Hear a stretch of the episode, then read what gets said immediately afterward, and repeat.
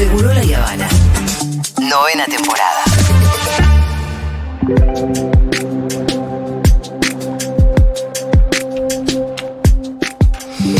Lo contamos brevemente el otro día y es que em, se aprobó la expropiación del edificio de Cromañón para convertirlo en un espacio de memoria y aprovechamos la, la ocasión, que es una ocasión muy importante, para, bueno, hablar con dos sobrevivientes de Cromia- Cromañón e integrantes de la coordinadora Cromañón, Osvaldo Obi Balosi, que además compañero mío de militancia de hace muchos años. Obi, ¿qué tal? Qué lindo verte. Buenas, buenas. Qué lindo que está tu nene. Gigante, gigante. Es gigante. Celeste Oyola también, bueno, presidenta ¿no? de la coordinadora Cromañón. Celeste, gracias por haber venido. Gracias a ustedes por la invitación.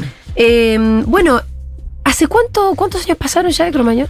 Y se van a cumplir este 30 de diciembre 18 años ya. Y 18 años después se propió, se, se votó una ley de expropiación, parece mucho tiempo, ¿no? Pero no sé, ustedes me dirán cuándo se empezó a pensar en realidad en la expropiación, si fue desde el principio, si fue parte de una lucha que fue cambiando a lo largo de los años. Por empezar, eh, la expropiación Sí. se piensa a raíz de que a Levi, Rafael Levi, el dueño del lugar, se le son devueltas las llaves de donde funcionaba la República de Cromañón. Esta persona eh, lo que hace es vaciar el lugar de todas las pertenencias de nosotros y nosotras que quedaban ahí adentro. Porque, además- perdón, Celeste, te sí. interrumpo. Ese lugar quedó cerrado, sin eh, ser modificado, porque era parte de una causa. Exactamente. Y él, cuando se cierra la causa, le devuelven las llaves. Exacto. Estaban las zapatillas, estaba todo ahí adentro. Estaban todas las pertenencias que habían quedado de los chicos que se habían pedido en varias oportunidades Sí. que fueran devueltas y nunca se hizo eh, oídos de eso. No solamente tira todas las cosas que hay en el lugar, sino que pinta las paredes donde había testimonio vivo de lo que había sucedido esa Sí. noche, las manos en las paredes, eso que cuenta tanto de nuestra historia, ¿no? Entonces, a raíz de eso, familiares y sobrevivientes empezamos a organizarnos para eh, expropiar ese lugar y eh, empezar a pensar en un espacio de memoria ahí adentro. Este proyecto es presentado en la legislatura porteña en dos oportunidades, no se le da tratamiento y a fines de la- del año pasado se empieza a pensar un formato con el gobierno nacional Claro. de la mano de la Secretaría de. Derechos Humanos. Sí, con el gobierno nacional, no con el gobierno de la ciudad. Exacto. Claro, a la ciudad quizás si le proponías hacer un edificio encima de Ah. por ahí una. Claro, si la expropiabas, pero para eso. Claro, claro. Eh, bueno, y entonces la idea del cómo, cómo va a ser el sitio de memoria ahí. Bien, pasa que ahora llegamos, paso Sí, esto primero que fue sí. muy rápido, ¿no? No nos La esperábamos. expropiación, una vez que se presentó el proyecto, pum pum salió. Caminó, caminó de una manera Sí. que nos sorprendió muchísimo, porque Sí. viendo otras experiencias de otros procesos de expropiación, siempre lleva un año, dos años, viste, mucho tiempo. Sí. Nosotros estábamos preparados quizás a una lucha de, de mucho tiempo. La verdad que creo que esto conmovió y de alguna manera atravesa, atravesó y Sí. atraviesa toda la dirigencia política, pero bueno, en menos de un mes y medio, dos meses, salió eh, la primera votación, la media sanción en diputados, a la otra semana ya estaba en comisión del Senado y a la otra semana eh, se estaba votando la ley. Así que nos agarró un poco en un proceso muy vertiginoso, pero bueno, alguna idea, algunas discusiones, son nueve las organizaciones del universo cromañón, decimos nosotros, Sí. que vienen trabajando este proyecto. Entonces hay que trabajar con todas estas organizaciones que estamos pensando. En principio sí, tenemos claro de que podamos contar Cromañón desde la voz de los sobrevivientes, los familiares, los que estuvimos, los que fuimos ahí esa noche y los que de alguna manera sufrimos Cromañón también. Porque hay algo que nosotros venimos charlando hace mucho tiempo y siempre, nosotros vamos mucho a los colegios con, con Cele, con los compañeros y, y preguntamos, ¿no? Eh, ¿Qué saben ustedes de Cromañón? Sí. Y lo que hay es un relato que es el relato hegemónico, el Sí. de los grandes medios de comunicación, ¿Y cuál es ese relato y cómo difiere el de ustedes? a ver, lo primero, uno ahí lo que encuentra es una estigmatización y una culpabilización a, las, a los jóvenes, a la juventud.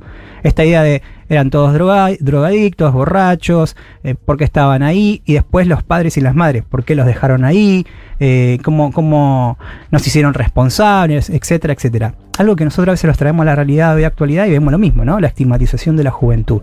Y nosotros lo que vimos esa noche en realidad es que la gran mayoría de los pibes y las pibas que fueron rescatados fueron, fueron rescatados por los propios sobrevivientes, que salíamos y volvíamos a entrar. Sí. ¿sí? Se estima que el 40% de los fallecidos esa noche eh, salieron y volvieron a entrar. ¿Y por qué Ah, volvieron a entrar? Para no? buscar a otros y sacar y rescatar a otra gente, ¿no? Exacto. Sí, además de, de lo que mencionaba hoy recién, hay un relato instalado eh, que solamente habla de eso como si solo eso permitiera que nosotros merecíamos la muerte, ¿no? Se habló y se inventó eh, una guardería en el baño de mujeres que nunca existió, lo Ajá. dictaminó la justicia, pero los medios masivos de comunicación nunca se encargaron de desmitificar todo eso.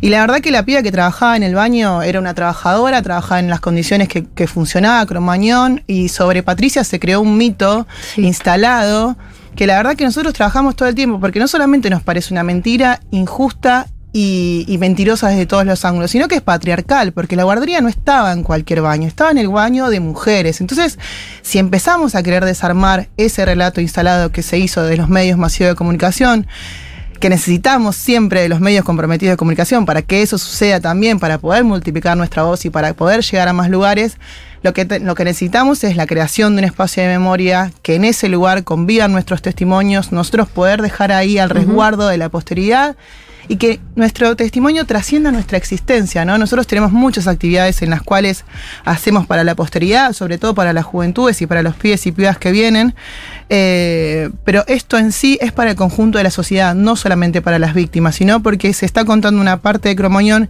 que hace muy pobre a la historia, que no se cuenta de esos pibes y pibas que realmente dieron la vida el uno por el otro. A nosotros, a muchos, o nos sacó alguien o sacamos a alguien. Y de eso no se habla y nos estamos perdiendo una parte importantísima de nuestra propia historia como país. Bueno, a mí me parece re importante lo que estamos eh, conversando porque Cromañón nos atravesó eh, a una generación y, y más, porque qué sé yo, la noche porteña la verdad que no volvió a ser la misma.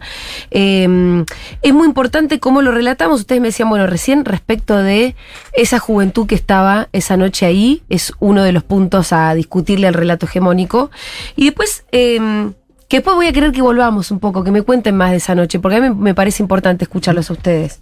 Eh, y también, bueno, me parece que va- es difícil también el relato respecto de eh, la responsabilidad, ¿no? Ahí donde ahí está, tuvo todo el meollo, en la justicia. Y me imagino que las distintas agrupaciones que surgieron de las distintas luchas a partir de la noche de Cromañón deben tener algunas diferencias sobre eso. ¿Cuál es la posición de ustedes o, o cómo, la, cómo la sintetizan más que... ¿Cómo les parece que hay que contarlo eso? Bien, a ver, la historia de- de- del universo cromañón, de todos estos 18 años de lucha, también naturalmente diera un cauce a distintas interpretaciones, como decía vos, Mengo, Sí. recién, de quién es el responsable, el culpable, etcétera, etcétera. Nosotros, como coordinadora cromañón, siempre tuvimos en claro que hacemos eje en lo que son los sobrevivientes, ¿sí? en el bienestar de los sobrevivientes. Del 2004 a hoy ya son 18 los pibes y las pibas que se quitaron la Sí, vida. sí. Digo, Cromañón en la cabeza de muchos sobrevivientes se estima que somos más o menos unos 4.500, no hay un Ajá. padrón oficial, hay 4.500 pibes y pibas que hoy por hoy tienen a Cromañón en sus espaldas, en sus cabezas, y si hay, no hay un Estado que los acompañe, que los ayude, bueno, ahí surgió nuestra organización. Nosotros ponemos el ojo ahí. Sí. No somos, somos Cuidar a los sobrevivientes. Cuidar a los sobrevivientes. Y somos conscientes también que, a ver, la justicia hizo su proceso con la responsabilidad política, la responsabilidad penal, la responsabilidad civil, los juicios en, en materia civil. Por ejemplo, pongo un caso mío, todavía está en trámite, Sí. digo, muchos juicios siguen en trámite, la responsabilidad penal fue clara, pero también creo que hay ahí siempre algo para poner el eje que es en el Estado, ¿no? La responsabilidad del Estado, que fue lo que falló esa noche. Sí. Y en esta cosa de la juventud del 2004 y la juventud del presente, pensamos también, los pibes y las pibas hoy que salen, ¿no? Tienen su, su- su seguridad garantizada por parte del Estado, los boliches, los lugares donde van. Tienen las condiciones de seguridad. Bueno, esas responsabilidades, por ejemplo, para nosotros son importantes. Después hay discusiones, naturalmente, a las cuales nosotros no somos ajenos, pero bueno, como Sí. organización siempre nos ponemos en el eje en los que son los sobrevivientes. bien, está bien. A eso se dedica la, la coordinadora y, y la justicia fue diciendo lo que fue diciendo. Pero bueno, es complicado también eso. Em, Perdón, eh, y que con respecto a, a esto, ¿no? A, a asumir responsabilidades y accionar en, en consecuencia, eh, uno notó cambios en, en- en la noche, en, la- los Sí. establecimientos y demás, inmediatamente después de, no sé si inmediatamente, pero después de, de un tiempo de lo, de lo sucedido en Cromañón, pero a veces eh, uno siente que a medida que pasa el tiempo, eh, y cuando queda cada vez más lejos Cromañón, eh, se puede ir haciendo más laxo? ¿O ustedes creen que, que, que no, que, que, que se mantiene como con la misma fuerza esa intención de... O, o sienten que, porque a veces pasa... Pasa eso con la responsabilidad, que uno cuando, cuando se aleja de- del, del momento donde se marcó, empieza a ser más, más laxo, a ser más irresponsable. Un poco eh, volviendo a lo que es la justicia, ¿no? Como para entablar todo eso, para nosotros también es justo que el otro día el Estado, cuando en senadores estaba votando, pida perdón en nombre del Estado, ¿no? De- de- este proyecto Ah, fue eh, primero consensuado por todo el universo Cromañón, pero después también tuvo todo el acompañamiento de todo el arco político, que eso no es poca cosa en este contexto que estamos viviendo. Entonces, nosotros no vemos solamente a los diputados como solamente funcionarios, sino también como representantes del pueblo. Y quiere decir que el pueblo está abrazando a las víctimas de Cromañón. Quiere decir que por primera vez en el Congreso Nacional se debate sobre la masacre no natural más grande que nos tocó atravesar como país. ¿No? Entonces, si nosotros, si bien hay tiempos necesarios para que curen determinadas heridas, porque eso nos habla la historia de nuestro país, que necesitamos tiempos también, que no son los que nosotros, no es lo que nosotros mejor deseamos, sino es lo posible, pero mientras suceda y mientras nosotros tengamos la tracción de poder seguir traccionando eso y mientras se siga con el Estado trabajando y el compromiso social, Creo que Cromañón va a seguir siendo contado, sobre todo con las herramientas que estamos eh, haciendo, sobre todo porque las creamos nosotros y nosotras como sobrevivientes. Estamos dando charlas en muchos colegios como emblemáticos, como el Colegio Nacional Buenos Aires, Pellegrini, Lengüitas, donde ellos después toman nuestras banderas y de donde ellos están haciendo sus trabajos eh, de investigación para la posteridad. Entonces nosotros estamos tranquilos que estamos haciendo nuestro trabajo desde donde podemos, que somos sobrevivientes también de eso, pero para el conjunto de la sociedad y que las generaciones que vienen nos están demostrando realmente que hay una importancia, sobre todo en- del lado de ellos, ¿no? Que tienen que garantizar el, el derecho al goce para ellos mismos, con la nocturnidad y todo eso que nosotros hablamos siempre. Pero hay una esperanza de que nosotros estamos haciendo el trabajo correcto que creemos para que esto eh, se multiplique y que se termine contando. Nosotros siempre decimos que nosotros estamos escribiendo la historia que mañana queremos leer acerca de Cromañón. Hablabas de, bueno, ¿cuáles son esas banderas? En definitiva, si tuviéramos que resumir un poco cuáles son las reivindicaciones y las luchas que a partir de Cromañón se fueron planteando a lo largo de todos estos años. ¿Qué es lo que, cuál, qué- cuál es el mensaje principal que le quieren dejar a esos pibes? A los que van a conversar, con los que van a conversar cuando van a las escuelas. Lo primero que nosotros siempre decimos de alguna manera es que mm, la juventud es solidaria y que el que está al lado tuyo te puede salvar la vida. Sí. Digo, porque a nosotros nos pasó eso. Digo, nosotros no conocíamos quizás a la persona que teníamos al lado esa noche, pero quizás a muchos, a muchas, esa persona desconocida le salvó la vida. Y ahí hay un mensaje re fuerte. Nosotros Sí. cuando hacemos eje en la estigmatización que se hace muchas veces de los jóvenes, ¿no? Decimos, che, bueno, esa noche la verdad que fue la misma juventud la que se salvó a sí misma. Sí. Y esa solidaridad, ese amor, esa empatía, ese entrar al lugar donde escapaste, donde, digo, pasó lo que pasó, volver a entrar a la oscuridad para sacar a un desconocido, habla de un amor inmenso. Eh, Obi, bueno, a mí me parece que es el mensaje más lindo que se puede dar al final, ¿no? Así que la verdad que me emociona que estén acá y que podamos sintetizarlo de esta manera. Hace unos cuantos años nosotros, no sé, no sé a dónde estábamos yendo los dos, a una básica, no sé dónde. Una actividad de campaña Alguna de actividad algo. de algo, eh, militante, claro. Y llegamos temprano. Y Entonces dijimos, nos tomamos una birra y estábamos, no sé ni en qué barrio habría sido de esta ciudad inmensa que tenemos. Vos tampoco te acordás. Yo creo que tengo el recuerdo que era una avenida ancha y grande, no sé, Belgrano o alguna de esas. Bien, pero estábamos en una mesa bien de plástico, con sillas plásticas, una birra, y vos me contaste de esa noche.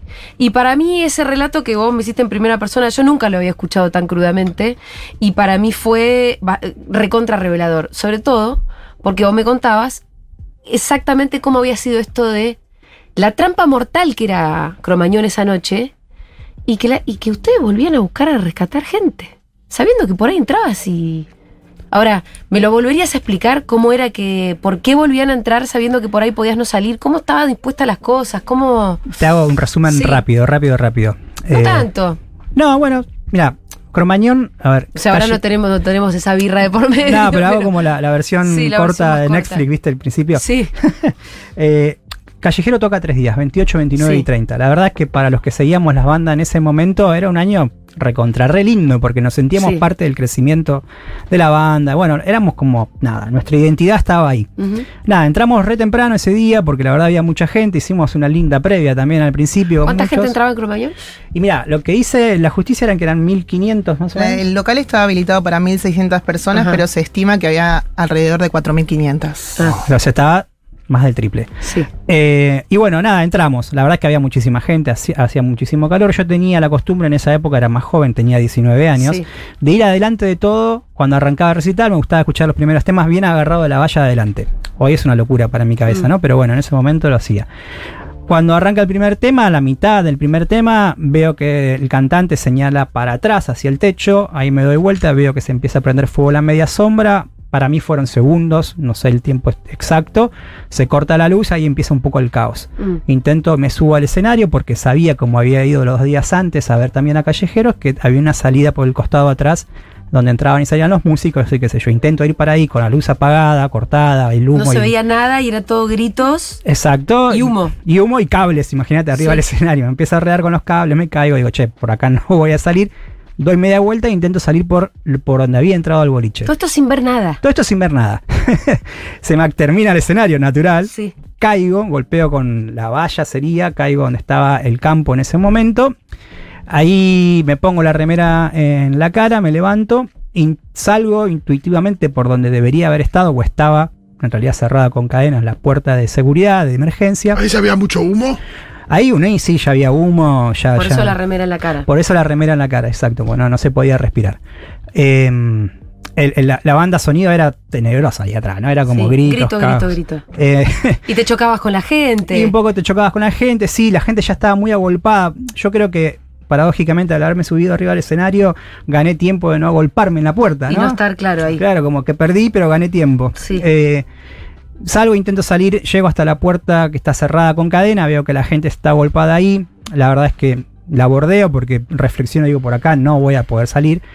Llego y veo una luz que entra por donde era la puerta de ingreso, la principal, y ahí ya había gente amontonada Mm. eh, eh, ahí, ¿no? Bueno, sorteo eso de alguna manera. Amontonada como en pilas. Claro, Gente que estaba desmayada y se habían. No, la, la entrada, o sea, estaba cerrada y la gente empieza a hacer presión Sí. y vos te hundías en la gente, Ah. o sea, no, no No había... se podía salir No se podía eso. salir y se generó un metro y medio de personas Sí. apiladas una y ahí murió gente también ahogada en esa pila. seguramente, seguramente. Bueno, yo sorteo eso. Mm. Eh, lo paso. Salgo y ni bien salgo me encuentro a un gran amigo y hermano de mi vida y lo nombro Sí. siempre, a Facu Roma, también compañero de muchos años. ¿En serio? Sí, ¿Facu de la cooperativa Reciclar? Claro, Exactamente. el mismo. Eh, El otro día estuve con Facu cuando fuimos a festejar el cumple. exacto. Bueno, Facu también, sobreviviente de Cromañón. Yo llegué esa noche con él al recital. Salgo, la primera persona que encuentro es a él, nos abrazamos. Increíble. Y nada, inmediatamente ahí junto con muchos pibes y pibas empezamos a organizar, porque eso fue, hoy lo, lo reflexiono, ¿no? Empezamos Sí. a organizar primero un cordón para que puedan salir los que estaban saliendo, para no chocarlo nosotros entrando y los que salían Sí. puedan hacerlo. Y inmediatamente cuando ya no salía tanta gente empezamos a meternos a sacar gente. Lo primero que hicimos... Gente que estaba desmayada adentro. Claro, lo primero es esta montaña de personas que decía Cele, que uno ahí sacaba a la primera persona que podía. Eh, y bueno, iba, iba sacando como también... Ir la- desarmando la, la ¿no? Claro, la presión también, imagínate, de, de- de las personas. Bueno, nada, nos fuimos sacando, sacando, sacando hasta que ya no había nadie más. Y luego algunos, en mi caso, intentamos seguir entrando porque yo buscaba a unos amigos, amigas que no los encontré Mm. este, hasta o muchas horas después.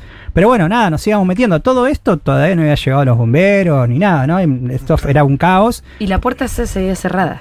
La de cadena creo que se termina abriendo, yo eso no recuerdo los bomberos cuando llegan los bomberos, pero eso es un rato mucho después. Quiero decir que con esto, si Mm. no hubiese si- sido por los pibes y las pibas que entraron, que entramos esa noche, no sabemos cómo, cómo hubiese terminado, claro. Eh, la verdad es que ahí, pues nosotros hacemos ejes en esto de la juventud y la solidaridad y el amor y la empatía. Pero bueno, nada, yo sac, termino de sacar, no, ya no había más nadie, llegaron los bomberos, luces de emergencia de los bomberos, algo de agua. eh, ya no, no, no encontraba más personas, o por lo menos las personas, intenté subir a lo que era como un entrepiso, que era el VIP. Mm. eh, la verdad es que el humo ahí estaba, era, Más muy, espeso. muy denso, sí, no, no pude, bajé inmediatamente. Y después nada, salí a recorrer los alrededores buscando a mis amigos, a mis amigas. Eh, pasé por lo que fue la, eh, no sé, yo le digo morgue improvisada, pero bueno, se- en un playón de colectivos creo que era, un estacionamiento, se, se pusieron los cuerpos uno al lado de otro y bueno, en los pasillos que se armaban las personas iban identificando a sus seres queridos, sus hermanos, amigos, lo que, es- lo que fuese. Y bueno, ahí de alguna manera, no sé por qué escucho, tenía en mi mochila todavía esos huevitos, ¿se acuerdan los celulares? Los Nokia, creo Sí. que eran. 1100. Esos, lo, que eso los tirabas de un edificio y seguían aguantando. Bueno, el bicho ese aguantó y tenía no sé cuántas llamadas perdidas de mi familia. Sí. Bueno, la, la atiendo y era mi mamá que venía con mi papá eh, y, y su pareja a, a buscarme ahí a 11. Y después, bueno, la recorría en auto por hospitales buscando amigos, amigas, hasta que, bueno, finalmente llegó una llamada que la persona que yo estaba buscando estaba bien, estaba en el sanatorio Mitre. Pero bueno, como nos enterábamos que algunos amigos estaban bien, también nos enteramos que había amigos y amigas que, que, que habían quedado en Cromañón. ¿Y cuánta gente sacaste vos? Ah, no sé. Pero vos entrabas y, y- y arrastrabas gente para afuera. Sí, mira, yo, lo- yo lo que hacía Y vos no es- sabes a quiénes le salvaste la si- vida. ¿Tenés si el nombre de- propio de ellos o no? No, no, no, yo saqué no sé cuántas personas, entré todo, te digo, entré todo el tiempo que pude, porque yo entraba, sacábamos y los dejábamos, por por eso la organización que Mm. se armó ahí, ¿no? Como, eh, no sé, de casu- no sé, por, por solidaridad, digo, por amor. Salíamos, sacábamos, los dejábamos en la calle, ahí los recibían otros chicos que los llevaban hasta la esquina, o, los, o los llevaban hasta la otra esquina subiendo la ambulancia. En una de las esquinas, vecinos y vecinas le daban agua, ¿no? Le daban aire. Nada, yo estaba como, en, no sé, en el primer esquema, si Sí. uno lo piensa ahora, de No, entrar sí. y sacar gente. Y no sé cuántas veces habré entrado, la verdad no tengo idea. Nosotros un poco hablamos de que la primera organización que existió de Cromañón fue esa noche. Esa. Mm. Eh, los pibes y las pibas salvándonos la vida los unos a los otros. ¿Cómo fue tu historia, Celeste? Eh, yo estaba en el VIP Mm. porque era, yo soy del barrio donde era la banda, así que me invitaron. Estaba ahí arriba donde dice Obi que estaba todo muy tremendo. Eh, cuando veo que estaba el, eh, que se empieza a prender fuego todo, bajo corriendo las escaleras. Eh, estaba con amigas, con amigos también. Y en este amontonamiento de gente, yo quedé abajo de todo, de toda esa montaña de gente un metro y medio. Sí. Así que en un momento, tipo, fue como. eh, ¿Te acordás acá. de ese momento? Me acuerdo que en un momento, tipo, sí, una persona quiso sacar a una persona que Sí. tenía al lado mío, se sentó arriba mío, como fue una, una situación bastante Sí. tensa, todo, porque todo era tremendo, todo era un grito, todo era Sí. oscuridad. Y nada, tenía un metro y medio de personas arriba, Mm. pero bueno, en los cálculos que nosotros sabemos que lo que tardó en abrirse la puerta y lo que tarda el humo tóxico que se generó por la media sombra que estaba en ese lugar, eh, no daban los tiempos para que yo siguiera con vida, lo que tardaron en sacarme, porque yo cuando salgo, eh, yo me acuerdo que ya estaba la policía, los bomberos y demás. Me saca alguien que no sé quién es. Así que nada, en eso de que no sabemos a quién le salvamos la vida, tampoco sabemos quién nos la salvó. Y eso también Es algo más colectivo, ¿no? Al final. duplica, claro, muchos años estuve con esa pregunta encima de quién me salvó, cómo estará, quién será, qué necesitará, sobre todas las cosas, teniendo los datos duros de que hay muchos pibes y pibas que se están, que se suicidan, ¿no? Eso es muy doloroso para nosotros y nosotras. Entonces, con la organización eh, entendimos y entendí que fueron todos y todas. Sí. Así que nada, por eso también trabajamos, por eso Sí, trabajamos. no importa tanto el nombre propio. Eso en términos políticos está muy claro. Me imagino que igual personalmente no deja de ser una pregunta, ¿no? No, y si, y si hay una estimación tan alta del porcentaje de, de- de fallecidos que, que eran chicos y chicas que entraron a, a sacar a alguien, no me quiero imaginar la cantidad que, que, evidentemente sacaron y que, y que de los que evitaron la muerte, ¿no? Como tu caso. Exactamente. Sí, sí, sí, sí. Igual esto siempre está. ah, Yo no, no pude sacar a la persona que estaba buscando. Por suerte esa persona después eh, eh, sobrevivió y, Sí. y vive en Córdoba, tiene una familia, etcétera, una, una gran amiga, compañera. Pero uno, uno buscaba una persona. Claro. Eh, la verdad es que uno sacaba también las... A ver, no podías ingresar más al principio porque vos entrabas y lo primero que encontrabas era esa, esa muralla de De personas y tenías que sacarlas. O por lo menos en mi cabeza era sacar, sacar, sacar, tratar de ayudar todo lo que podamos. Eh, nada, la verdad es que ahí siempre cuento una anécdota de cómo falló el Estado en todo sentido. Nosotros estábamos, yo estaba en uno salgo, dejo una persona, me tomo dos segundos de respiro, veo que había un bombero con una máscara, la mejor con los bomberos, pero en Sí. ese momento, qué sé yo, eh, con una máscara de oxígeno para poder ingresar, le digo, Sí. che, bueno, no estás acá, no estás entrando, préstamela que la Sí. uso yo. Me dice, no, porque si la perdés después la tengo que pagar yo. No, bueno. Pero bueno, Dios. yo dije, bueno, listo, quédatela. Me puse la remera de nuevo y volví a entrar, ¿no? Digo, ¿Y por qué no entraba el chabón? ¿y por qué sé yo? La verdad, no sé, no le iba a preguntar en ese momento. La- en ese momento, la- insisto, eh, hay, hay algo de verdad en esto que mm, el 40% de los pibes y las pibas que fallecieron se estima que entraron y salieron y entraron de nuevo, ¿no? ¿Cómo haces Digo, ese cálculo? No sé, la verdad lo- es un cálculo que tenemos de la justicia, calculo. Yo lo, Claro. lo- lo construí, lo construí en estos años. No, Eh, quizás a partir también de testimonios, de yo lo vi a tal afuera y que entró a buscar Eso, a alguien y después esa persona falleció y bueno. Claro. Eso, eso, eso. Sí, sí, sí, sí. Bueno, nada, pero eh, hacemos mucho eje en esto también, ¿no? En la juventud, en la solidaridad, en la empatía, en el amor, digo, porque eh, hoy por hoy también, digo, nuestros pibes, nuestros, yo tengo un nene de 8 años, ¿no? Pero pienso en, en la juventud que sigue saliendo, su derecho al goce, su derecho a la nocturnidad, que lo pueda hacer de una manera segura y también darle las herramientas para que Dios quiera que no les pase nada. Pero si llega a pasar una situación compleja, bueno, que sepan cómo ayudarse, cómo salir. Nosotros muchas veces, va, muchas veces nos venimos haciendo también charlas de RCP, ¿no? Sí. De cómo ayudar a una persona que, que necesita la asistencia y que por ahí le podés salvar la vida con una maniobra que, que te lleva a nada, aprenderla por ahí media hora, 20 minutos de tu vida y puedes salvarle la vida a una persona. Todas esas cosas hacen también que nos pensemos como sociedad, ¿no? Y pensemos el futuro, insisto, en la juventud. Bueno, eh, muy lindo. La verdad que hay un montón de mensajes. La gente está como. Nunca. Mucha gente dice que nunca había escuchado el relato así en primera persona. Viste que yo te dije, no. No es tan frecuente. O sea, escuchamos muchas cosas de, de Cromañón, como les decía. eh, a mí me parece que. Cromañón nos atravesó, que hay un montón de cosas que no volvieron a ser iguales, pero que, mm, que no todos habíamos escuchado como un relato así tan en primera persona, con ese mensaje que al final es un mensaje de amor, de solidaridad y de acción, ¿no? Y de organización. Eh, eso la verdad que no, no siempre está tan claro. Eh, bueno, les quiero agradecer mucho. Eh, ¿qué, qué va a pasar en el sitio de memoria? Bueno, ahí ¿Cuál estamos, es la idea? Porque estamos. ahora, ahora se viene otra discusión, ¿eh? Sabes que el otro día estábamos ahí en Senadores cuando se votó, lo saluda Abracito Pietragala Sí. y me dice, bueno, ahora empieza el baile de verdad. Porque Sí. ahora hay que empezar a pensarlo. Porque Horacito debe haber estado un poco en el armado de la ESMA, o no sé, es posible. que, pero, por ejemplo, me acuerdo porque tenemos una íntima amiga nuestra que, que, que labura en la ESMA desde que se recuperó. Y que la discusión de, bueno, ¿y ahora qué? Acá tampoco es fácil. Tampoco es fácil. Obvio, no, no. obvio. Nosotros como organización, hace- desde que empezamos con esta lucha y esta caminata, eh, sostenemos y, y lo, lo ha dicho hasta Diego Armando Maradona subiendo Sí. una foto con nuestro banderín, que Cromañón nos pasó a todos como historia de país. Y hoy estamos muy orgullosas y orgullosos de que Cromañón es de todos. Así que eh, lo más importante, lo principal para que suceda un espacio de la memoria ahí, ya lo hicimos y ahora vendrán, bueno, las mesas de consenso que tengamos que construir, los formatos que tengamos que darle a cada discusión, los, los fundamentos que tengamos que dar para que en ese lugar convivan la cultura, conviva la vida, conviva nuestro testimonio y conviva eh, algo que podamos dejarle a la posteridad que hable de lo que realmente sucedió y que refleje el acto de amor y valentía que existió esa noche del 30 de diciembre de 2004. Muchas gracias, impecable el final de Celeste, así que no voy a agregar más nada. Celeste Oyola, presidenta de la coordinadora Cromañón, Osvaldo Ovivalossi, también de, mm, de la coordinadora. Bueno, un día como hoy, contentos porque es- la lucha a veces tarda en rendir frutos, pero evidentemente los rinde. Y así que ahora estamos contentos, ¿no? Con esta, con la noticia de la expropiación del edificio de Cromañón, que será un sitio de memoria, y ya veremos qué es lo que se va a Sí, contar sí, ahí. sí. Y convocar, convocar a toda, a todo, a todos, todas, todes a ser parte de este proceso también, porque Cromañón, como decía Cele, nos pasó a todos. Muchas gracias, chicos. Gracias.